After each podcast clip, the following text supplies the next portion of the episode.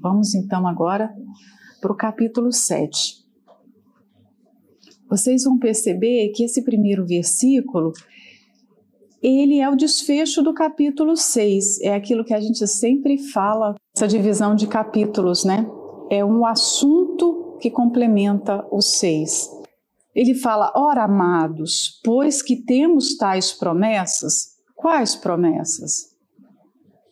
Nós não podemos pegar esse capítulo, começar e tipo assim, agora é um outro assunto. Não, ele está falando do assunto anterior. Quais promessas que ele termina falando? No 17, 18. A promessa de que Deus estaria habitando em nós, não somente entre nós, mas em nós, que Ele seria o nosso Pai e que Ele nos receberia, nos trataria como filhos e filhas. Então, são promessas grandiosas que não podem ser esquecidas. Aí o apóstolo Paulo traz essas promessas. Olha, ora, amados, pois que temos tais promessas, então, diante dessas promessas tão gloriosas, o que é que nós temos que fazer? Qual o comportamento que nós temos que ter? Né? Então, é esse o desenvolvimento do assunto. Purifiquemo-nos de toda a imundície da carne e do espírito, aperfeiçoando a santificação no temor de Deus.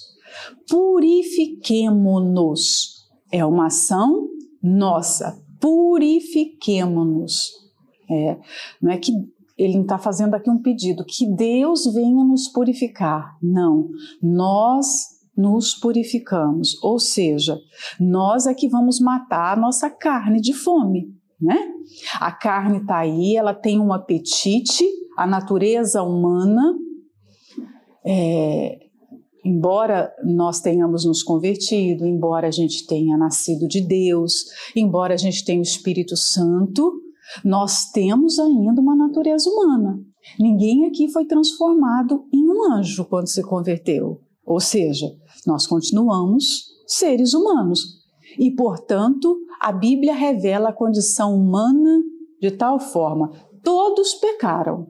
Ou seja, não houve uma só pessoa na face dessa terra que, olha, não, agora eu não peco mais. Eu pequei, isso é passado, agora eu não peco mais. Não, todos nós precisamos dessa purificação todos os dias, precisamos dessa iniciativa desse passo todos os dias.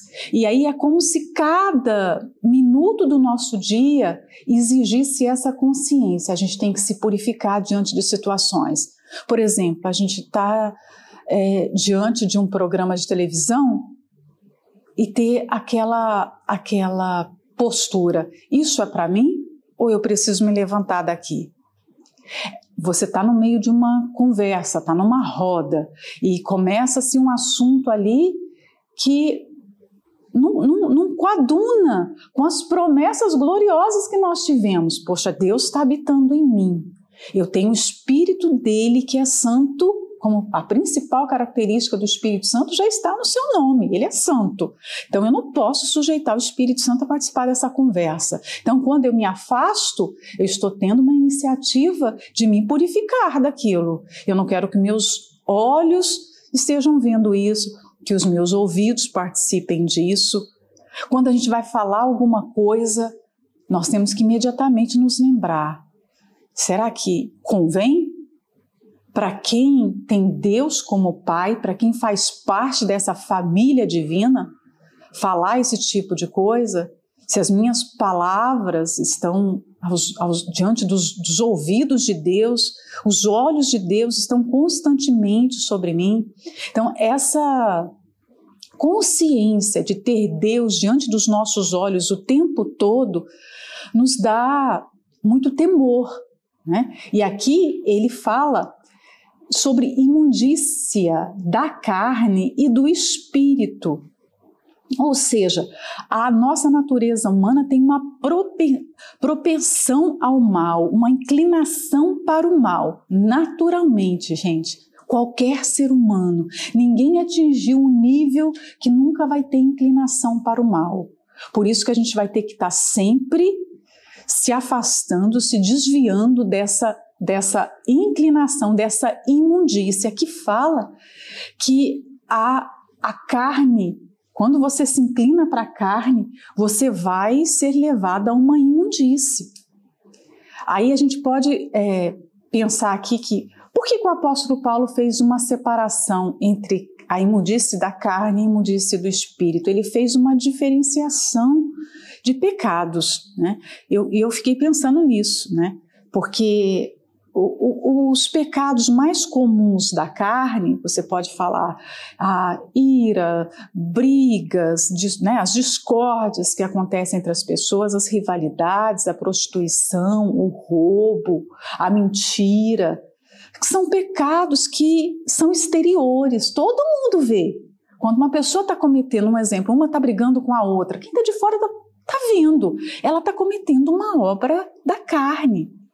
É uma, aliás, a Bíblia nem fala só obra, é uma imundícia, é uma sujeira da carne. Olha só, ela está envolvida na lama da carne. Mas aí ele, ele mostra que também existe um outro nível de pecado. E nós meditamos muito sobre isso há cerca de dois meses atrás, quando falou sobre a iniquidade. Então, há, há diferentes tipos de pecados. Né? Qualquer pecado provoca a ira de Deus. Simples assim, qualquer pecado. Qualquer pecado faz o ser humano ser merecedor do inferno. Mas a Bíblia mostra diferentes tipos de pecado, para que a gente venha estar ciente disso. Né? Então, o pecado do espírito, essa imundície do espírito aqui, nós podemos dizer que são aqueles pecados que não são aparentes, que são interiores. Ninguém está vendo. Ninguém consegue apalpar a inveja. Um exemplo: uma pessoa está sentindo inveja da outra, ela não está feliz pelo fato da outra ter conseguido alguma coisa. Então ela está nutrindo dentro dela uma cobiça, uma inveja, mas ninguém está vendo. Enquanto aquele sentimento não sai para fora, ele fica ali camuflado é um pecado do espírito. Ela está pecando ali internamente. Do mesmo jeito, é, os pensamentos facciosos, do mesmo jeito a gente pode falar o orgulho, a vaidade, mais o que? Julgamentos precipitados, julgamentos, né? A malícia.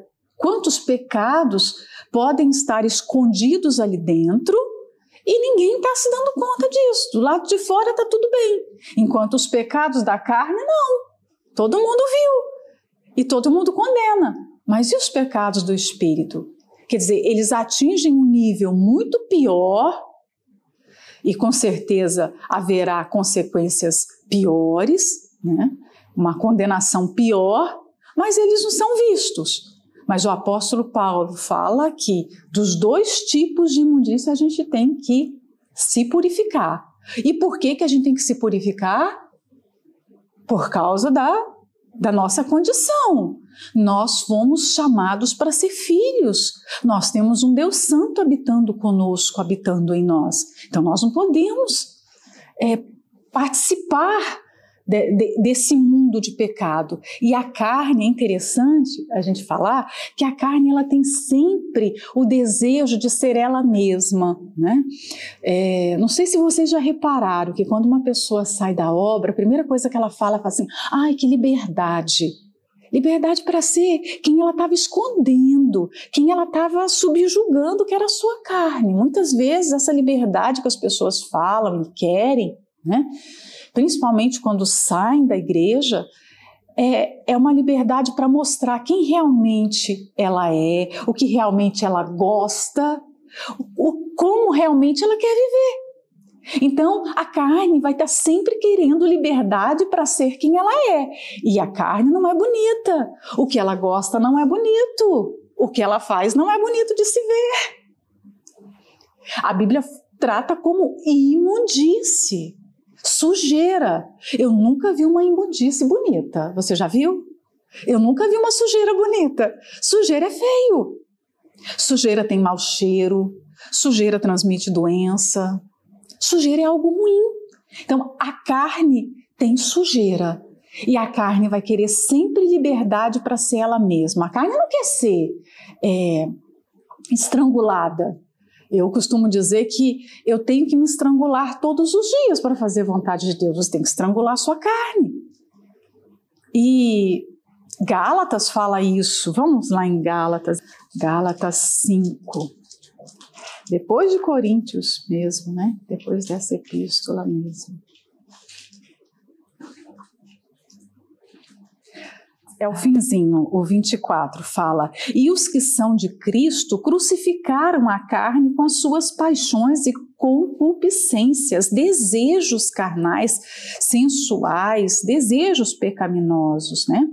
Então, aqueles que estão caminhando com o Senhor Jesus, que estão vivendo em espírito, crucificaram. Ou seja, você mata a sua carne de fome. Por isso que eu falei, se purificar é você matar a sua vontade de fome. A sua vontade vai querer sair para fora de alguma forma, em palavras, em escolhas, em preferências do que ver, do que consumir mas você vai lá e não, eu vou crucificar a minha carne. Assim como o Senhor Jesus foi crucificado, a gente se crucifica todos os dias, né? E aí qual é, é o segredo, digamos assim, né, para você viver uma vida no Espírito? É o restante do versículo, o complemento dessa frase que fala aperfeiçoando a santificação no temor de Deus. Eu sei que os portugueses não gostam muito do gerúndio que os brasileiros usam tanto, aperfeiçoando, né? Eles iriam de repente falar a aperfeiçoar, né? Mas quando a Bíblia usa o gerúndio, e todas as vezes que a gente também usa, tá certo que nós exageramos mesmo, né? Mas é, é, um ato contínuo. Quando fala aperfeiçoando, ou seja, é algo que você não vai poder parar de fazer. Você vai ter que estar continuamente aperfeiçoando. Por isso que eu disse que ninguém pode chegar a um ponto da nossa da fé, da sua jornada cristã e dizer assim: eu estou satisfeito com a minha vida espiritual. Se a Bíblia fala que eu tenho que aperfeiçoar, aperfeiçoar significa algo que ainda não foi completo, que precisa terminar.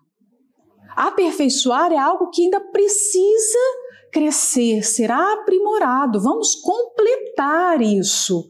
A obra de Deus começou na minha vida, começou na sua vida, e ela tem que se aperfeiçoar todos os dias. E aí, é, nós temos que nos perguntar qual é a minha parte nessa obra. É o meu desejo, é a minha entrega.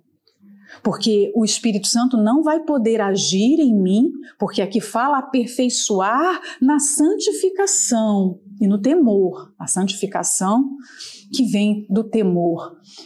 Eu não posso me santificar o único que pôde se santificar a si mesmo é o Senhor Jesus. Na oração de João 17, ele disse: A favor deles eu me santifico a mim mesmo. Ele já era santo e ele se santificava ainda mais por nós.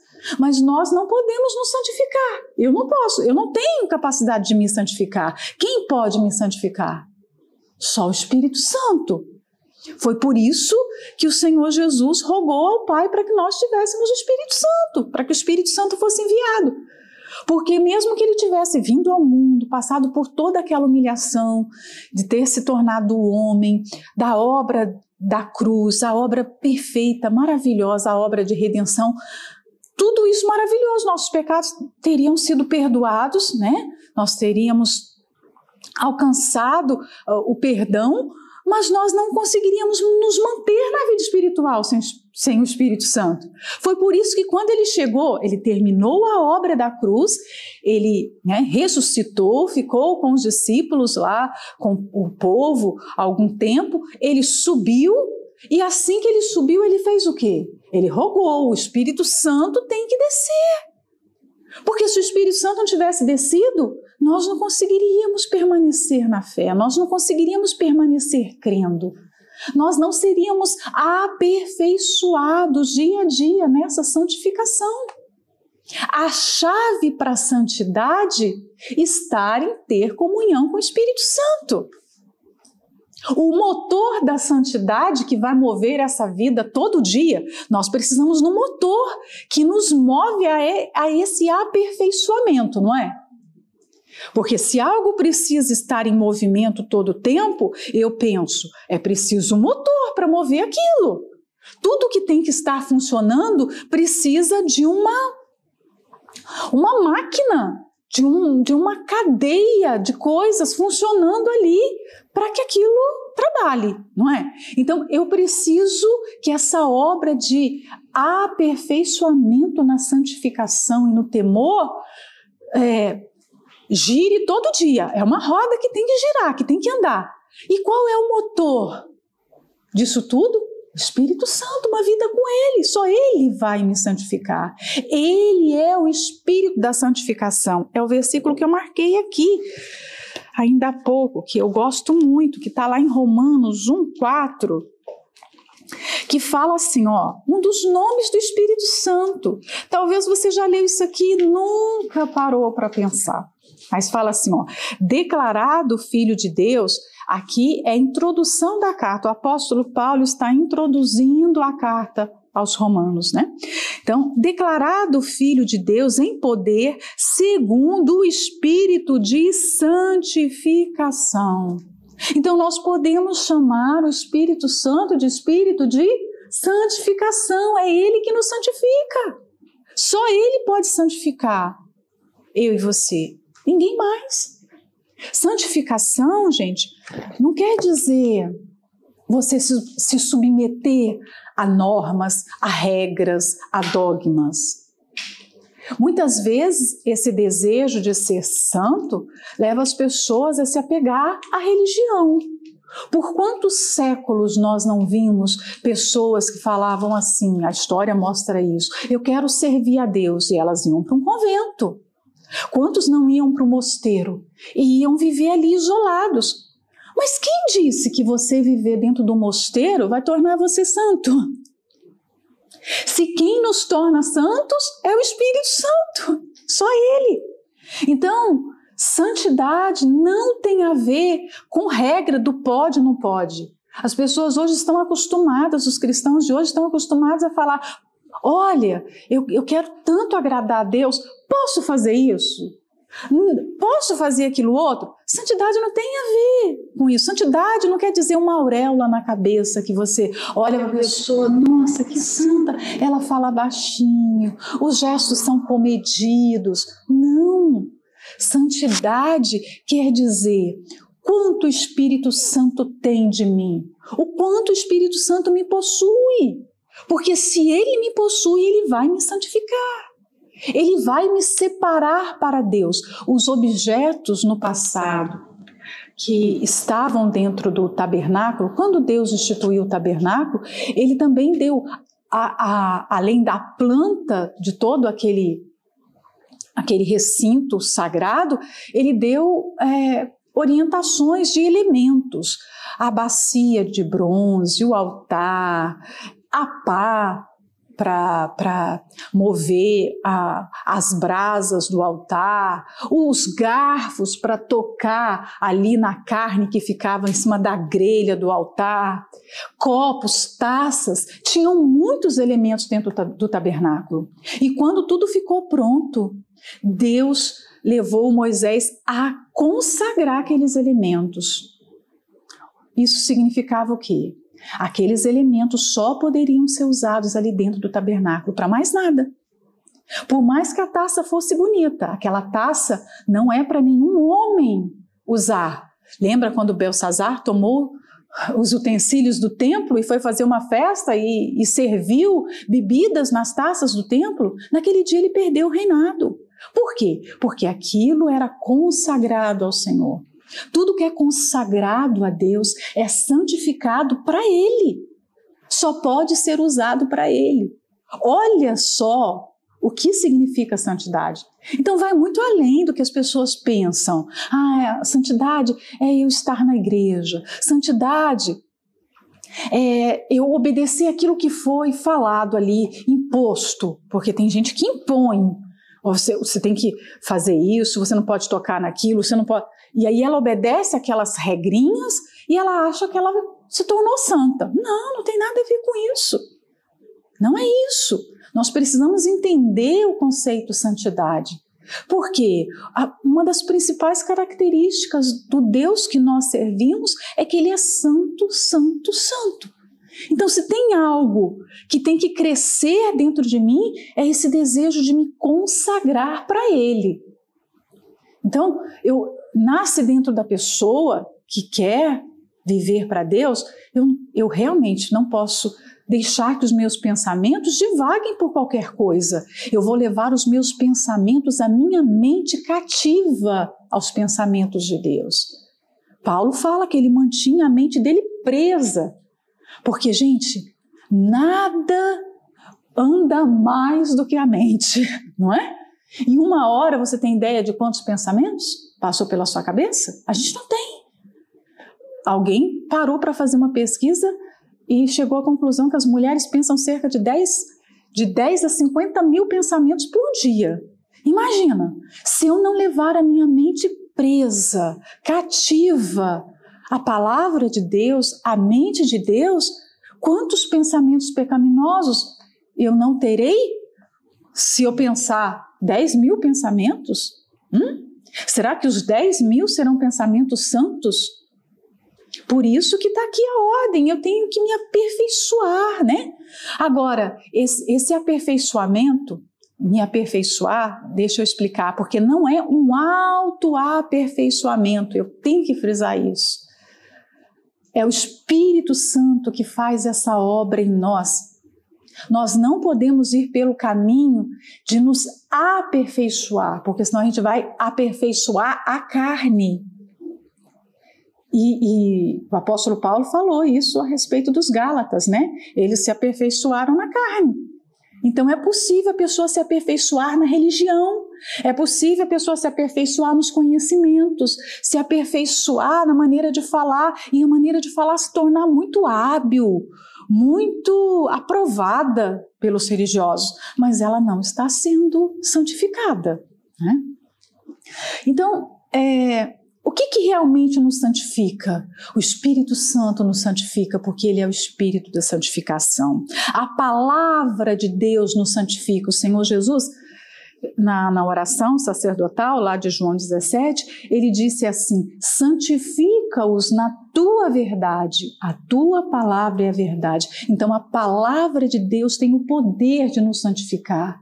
Quando eu mergulho na palavra de Deus, não só no conhecimento teórico da palavra, mas quando eu mergulho nesse desejo de, de, de viver a palavra, de conhecer e de aplicar a palavra na minha vida, não de pensar na palavra sendo falada para outros, não de, de ler uma palavra, isso aqui é maravilhoso para pregar, para ensinar aquela pessoa, aquele grupo, não. A palavra penetrando dentro de mim, a palavra entrando nos porões da minha alma, da minha mente.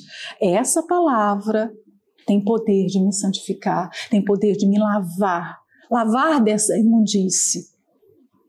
E a, a, vontade de Deus também nos santifica. Está lá em Hebreus 10, 10, no, na qual vontade temos sido santificados. É, aqui nesse capítulo vem falando sobre o sacrifício de Jesus. Ah, o fato dele ter obedecido é um dos mais belos capítulos de Hebreus, capítulo 10, mostra que o Senhor Jesus, antes do Pai pedir para ele se oferecer em sacrifício, ele se apresentou para o sacrifício. Olha só, nós servimos um Deus que tem iniciativa. Hum? Iniciativa. Ele sabia que um sacrifício precisava ser feito e ele foi e se apresentou para o sacrifício. Olha como nós temos que nos espelhar no Senhor Jesus e termos iniciativa das coisas, né? Porque ele se apresentou para a mais difícil de todas as tarefas. E aqui fala que ele fez a vontade do Pai. E nessa vontade de Deus nós somos santificados, é o que fala o 10. Então, quando eu busco a vontade de Deus, não somente conhecer, mas como fazer a vontade de Deus, eu sou santificada. Né?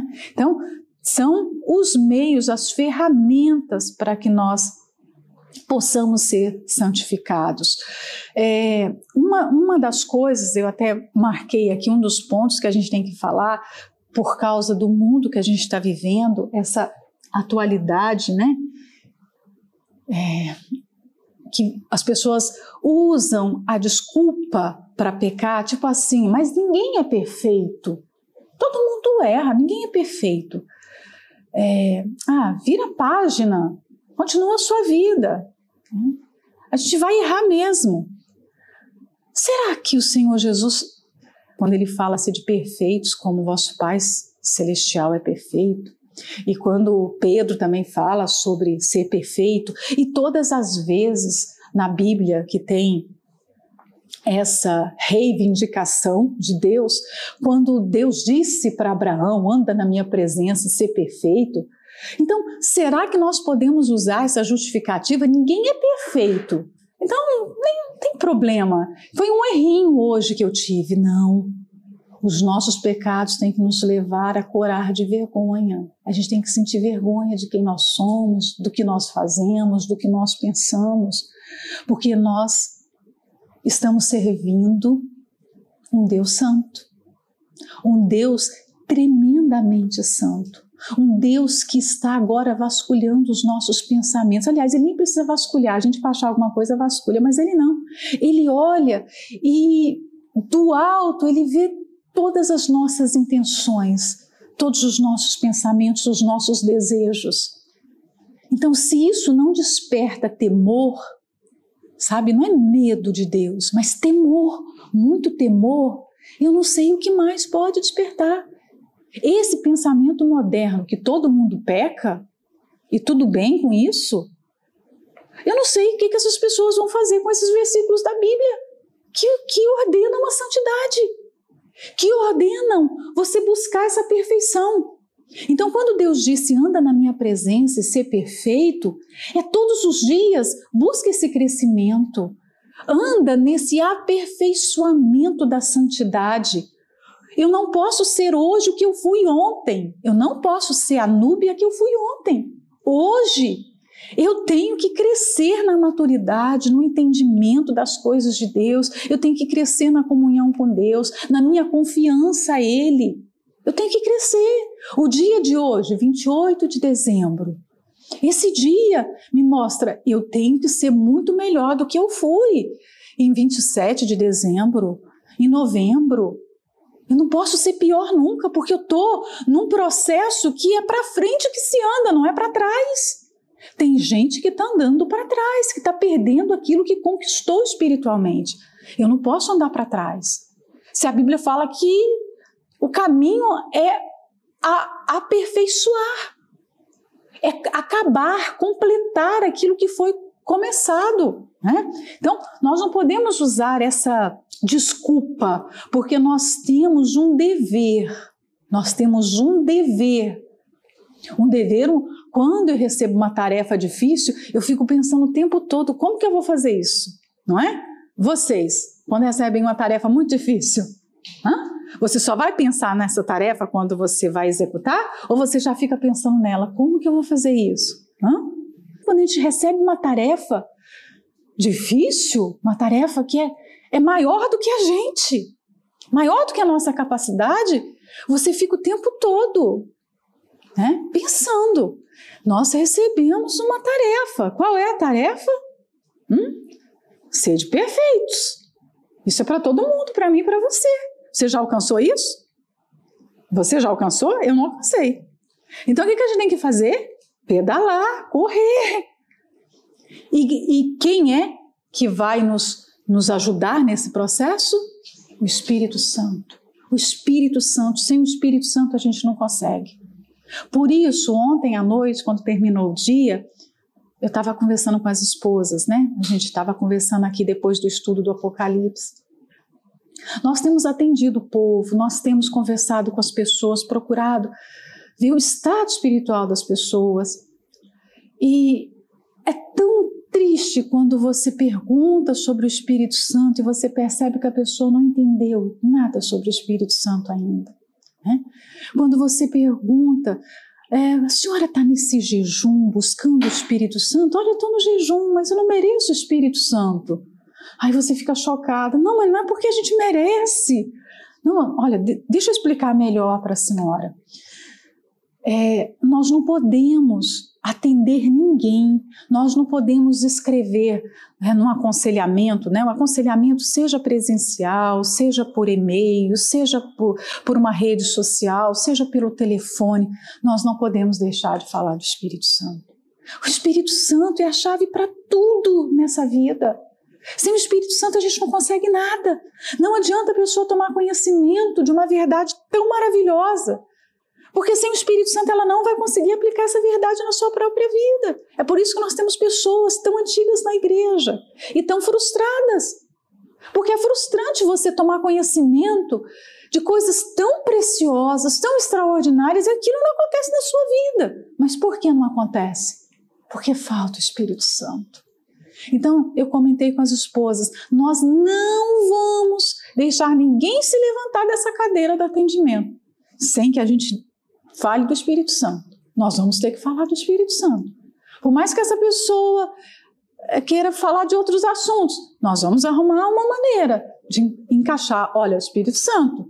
Todos os problemas se resolvem com o Espírito Santo. O Espírito Santo é o Espírito Santo. Então, ele é a chave de tudo, né? Esse temor que fala aqui na santificação, o temor, é ter aquele pensamento o tempo todo um Deus santo está habitando dentro de mim. Se você tem um Espírito Santo, você não pode esquecer nunca desse morador divino que está dentro de você. Eu não posso me esquecer que eu tenho o Espírito Santo morando dentro de mim. Não posso. Tem uma pessoa que habita dentro de mim com afeições santas, com desejos santos, com aptidão santa, com hábitos santos. Se eu me esquecer disso, eu vou me inclinar para a imundície da carne. E como vai ficar o Espírito Santo, esse morador divino? Né? Então nós não podemos ter medo de Deus, nós temos que ter temor. Teve um homem na Bíblia que teve medo de Deus. Não sei se vocês se lembram. Na parábola dos talentos que o Senhor Jesus contou, ele falou de três homens né, que receberam talentos diferentes. É, e o terceiro homem que enterrou o talento, ele disse: Eu tive medo do Senhor, enterrei o talento. Então, não é um medo que produz salvação, não é um medo que produz santificação. Quando começou a pandemia, nós vimos tanta gente chegando na igreja, pastor, me batiza agora, eu quero ser batizado. Onde estão essas pessoas? Será que elas estão na fé? Eu torço para que estejam. Mas eu não me comovo com esse tipo de atitude, porque medo não produz conversão. Medo produz uma atitude na hora. Quantas pessoas que, quando estavam na reunião, viram o demônio manifestado? Não, eu vou obedecer Jesus, eu vou entregar minha vida para Ele. Só que medo passa, gente. Medo é uma coisa que vem na hora e depois passa. Temor não. Temor é algo espiritual, é algo eterno, é algo permanente, é algo que vai te conduzir, que vai fazer você tomar atitudes sensatas. As pessoas sentem medo por um tempo, depois aquela sensação passa. Medo é uma sensação, temor não. Temor é uma virtude. Temor é uma virtude santa. E medo é um uma, uma emoção que a pessoa sente na hora ali, uma sensação. Muita gente, no começo, com a crise, a pandemia, o vírus, o medo de morrer, não, eu me entrego para o Senhor Jesus. Essas pessoas hoje estão no pecado, porque o medo passou. Elas aprenderam a lidar com o vírus. Ah, álcool em gel, ah, agora tem vacina. Não é assim? Então, medo não produz salvação, não produz santificação. E agora vamos no 2. Recebei-nos em vossos corações. A ninguém agravamos, a ninguém corrompemos, de ninguém buscamos o nosso proveito. Olha, muita gente tem o apóstolo Paulo como um homem muito duro, como um homem de difícil trato, palavras duras, pois eu vejo tanta delicadeza, tanta ternura nas palavras do apóstolo Paulo. Se nós vimos é, o pastor Paulo em, em, em, na carta aos Efésios, na carta aos Romanos, se nós vimos um mestre na carta aos Romanos, aqui nós estamos vendo Paulo, Paulo, o homem Paulo. Na carta aos Coríntios, ele se mostra como pessoa de uma forma como ele não se mostrou em nenhuma outra carta. Né? Então, nós vimos no capítulo 6, quando ele fala: de lá tem os vossos corações e me recebam. E aqui ele está falando de, de novo, que delicadeza. Alguém como o apóstolo Paulo, do quilate da grandeza de servo que ele era, chegar para alguém, me receba, me receba. Hum? Às vezes, quando você chega num lugar e as pessoas não fazem caso de você, você também ignora. Ah, tá bom, não quer falar comigo? Não fala, problema é seu. Não é assim? Mas o apóstolo Paulo viu que aquelas pessoas estavam se afastando dele. O que ele fez? Ele apelou ao amor, ao afeto, às lembranças do que eles tinham vivido juntos. Né? Então, abram o coração de vocês para mim, me recebam. Ah, gente, qualquer um iria receber, é o apóstolo Paulo. Né? Você vê que amor singular ele nutriu pelo povo de Corinto, por aquela igreja. É um amor muito especial, né? E ele explica, me receba, por quê? Eu a ninguém é, agravei, eu não cometi nenhum é, agravo, pecado, erro contra vocês, eu não corrompi ninguém, eu não tirei proveito da fé de ninguém. Provavelmente, para ele ter falado isso, ele estava sendo acusado, não é verdade? Hã? As pessoas que entraram no meio da igreja ali, os falsos irmãos que entraram no meio da igreja, estavam falando alguma coisa que feria o seu caráter, que não combinava com a sua pessoa. Então aqui eu não vejo que ele está se defendendo das acusações, mas ele está mostrando a sua integridade como, como pastor daquele povo. Ao olhar para todo o trabalho, para o ano e meio que ele ficou ali, naquela cidade, ele tinha uma consciência tranquila. Olha, eu não cometi nenhum mal contra vocês. Eu não ofendi. Eu não tirei proveito do fato de ser pastor de vocês. Eu não cometi nenhum abuso espiritual. Gente, nós estamos vivendo em tempos de tanto abuso, tanto abuso. As pessoas falam muito do abuso físico, do trauma que um abuso físico causa ao, ao ser humano, né? Tanto para o homem quanto para a mulher e causa mesmo, fere muito. Mas, gente, o abuso espiritual, abusar da fé das pessoas é muito pior do que um abuso físico. Se o abuso físico pode levar uma pessoa às mais, assim, ao mais profundo abismo de dor, de, de, se odiar a si mesmo, de depressão e de tantas outras coisas, o abuso espiritual leva ao inferno. E nós que fazemos a obra de Deus, a gente tem que ter consciência de como nós temos servido a Deus, porque nós temos que todos os dias poder falar assim também. Olha, eu não cometi agravo contra ninguém. Eu não corrompi ninguém. Eu não abusei da boa fé de ninguém. Eu não tirei proveito de ninguém. É muito bom você poder olhar para trás, todas as igrejas que você passou, todos os obreiros que você conheceu, todos os membros, todas as pessoas da igreja ou as pessoas incrédulas, porque nós acabamos conhecendo também pessoas que não são da fé.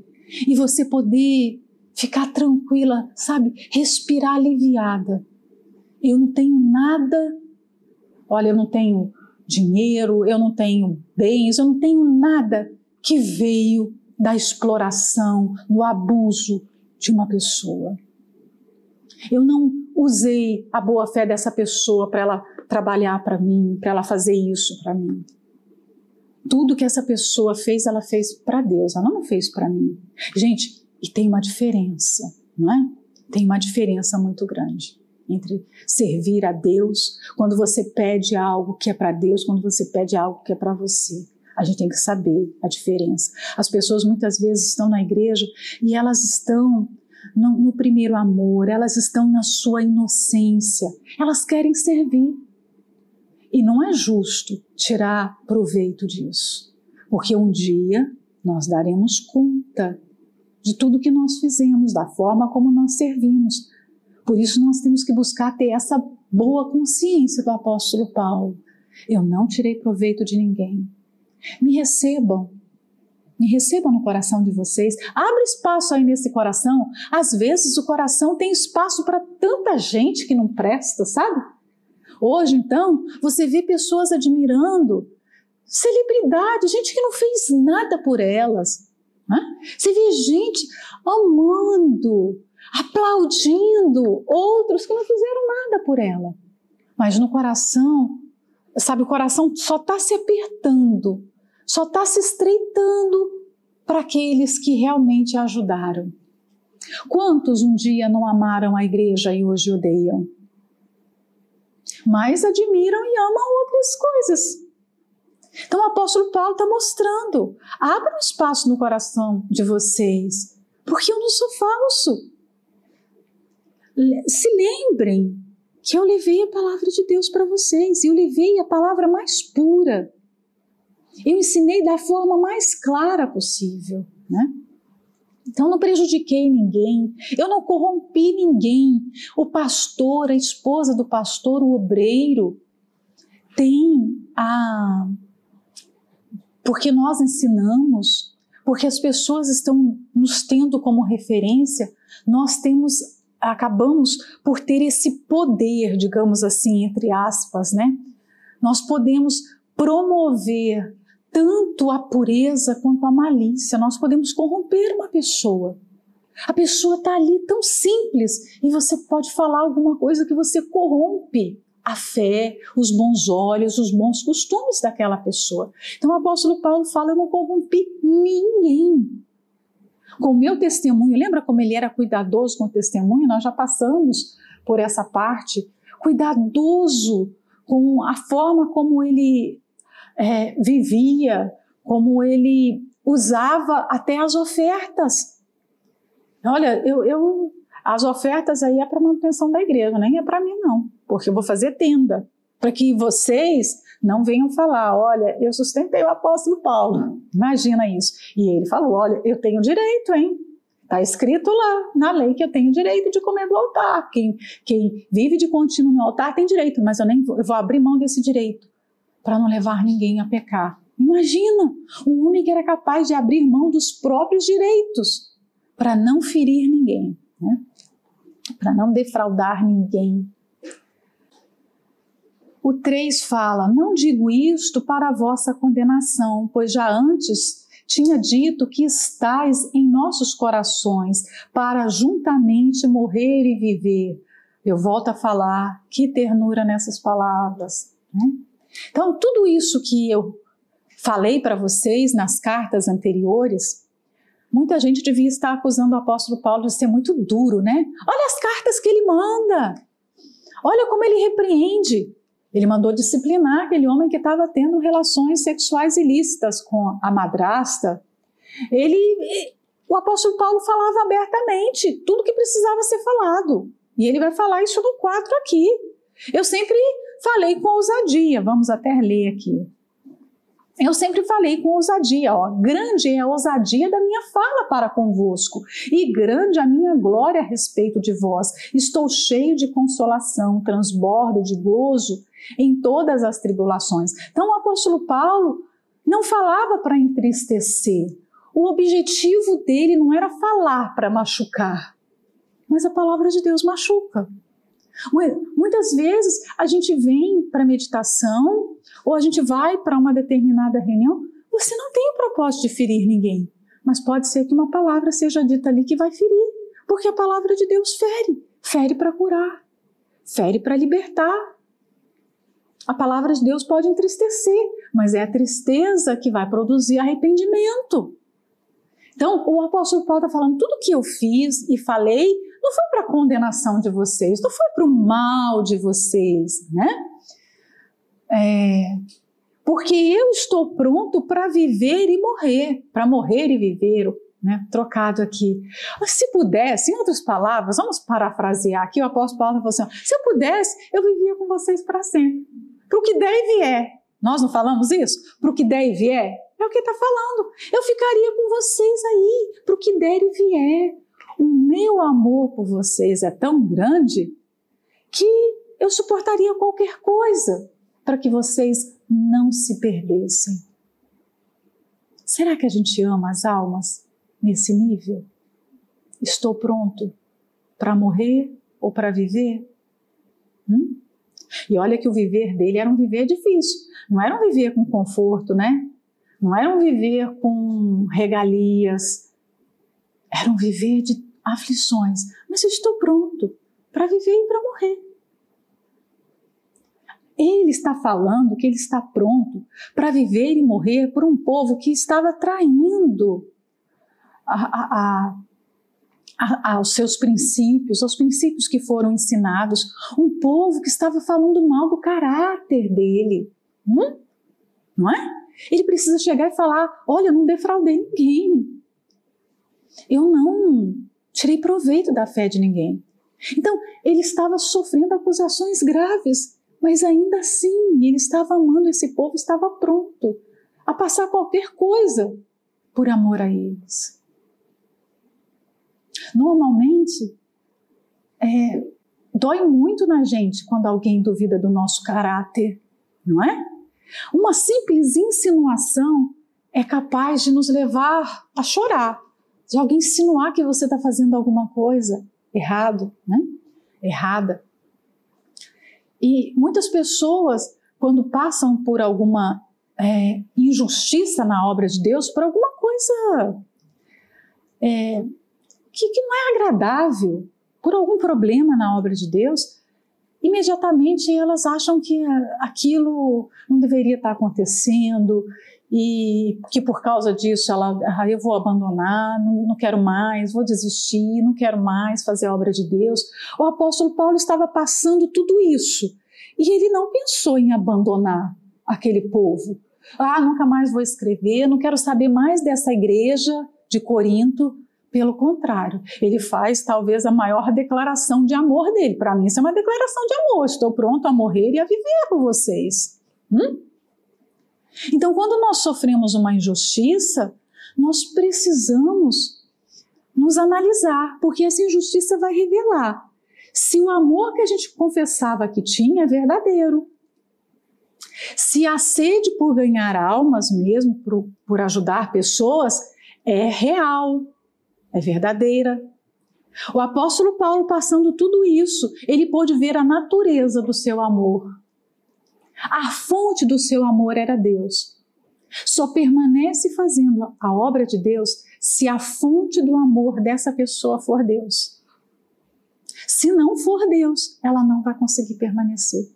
Se a fonte for ela mesma, sou, não, é porque eu quero. Quando a fonte é, sabe, somos nós, você é a fonte da sua a, a, vontade que você vem, tem, vem de você mesmo. Eu quero ganhar alma, sou eu que quero. Não. Quando nós somos essa fonte, nós somos uma fonte limitada. É quando o desejo é humano, esse desejo vai diminuir quando vem a injustiça, vai murchar quando vem a incompreensão, quando alguém mentir sobre nós, quando alguém falar que a gente fez uma coisa que a gente não fez. Você já passou por isso, eu já passei. Já falaram coisas horríveis a respeito da gente, a respeito de mim, a respeito do meu marido. Já falaram. E aí? Se a fonte do amor é, é humana, Nessa hora, o amor acaba, ele murcha e rápido. acaba. Mas se é Deus, o amor continua. Vamos em frente. Não está escrito que isso aconteceria. Vamos em frente. Então o apóstolo Paulo mostrou que a fonte do amor dele era Deus, vinha de Deus. Por isso ele continuava servindo e estava pronto a morrer por eles. E ele fala aqui, nesse versículo 4, para a gente terminar, né? Que ele tinha a igreja de Corinto como a sua glória, como uma igreja preciosa para ele, motivo de alegria para ele, né? E por causa daquela igreja, ele era consolado por Deus, ele recebia consolação da parte de Deus. Quanto maior a luta, nós lemos isso no começo dessa carta, maior é a consolação de Deus. O apóstolo Paulo experimentou a consolação de Deus num nível que nós não podemos imaginar, porque a consolação ela é de acordo com a tribulação que a gente enfrenta. Quem passa por muitas lutas, perdas, dores, essa pessoa conhece a Deus de uma forma que a outra não conhece. Porque o Espírito Santo vai abraçá-la de uma maneira que a outra não foi abraçada, porque ela não está passando por aquilo. A consolação é mediante a luta que nós passamos. Então, ele está falando, eu estou cheio de consolação. Em outras palavras, está transbordando consolação. Vocês podem me chamar de um homem duro, cruel, sei, sei lá o que, que chamavam ele, mas eu tô, o Espírito Santo me consola. O Espírito Santo me conforta a respeito disso tudo. E eu transbordo de gozo em todas as tribulações. Gente, transbordar de gozo. Você até tenta ficar alegre, mas transbordar de gozo nas tribulações. Só o Espírito Santo, não é? Vou começar a cantar porque estão falando as piores coisas de mim. Oh, estou feliz, mas muito feliz. O Senhor Jesus disse que nós temos que nos regozijar quando nós somos perseguidos, caluniados.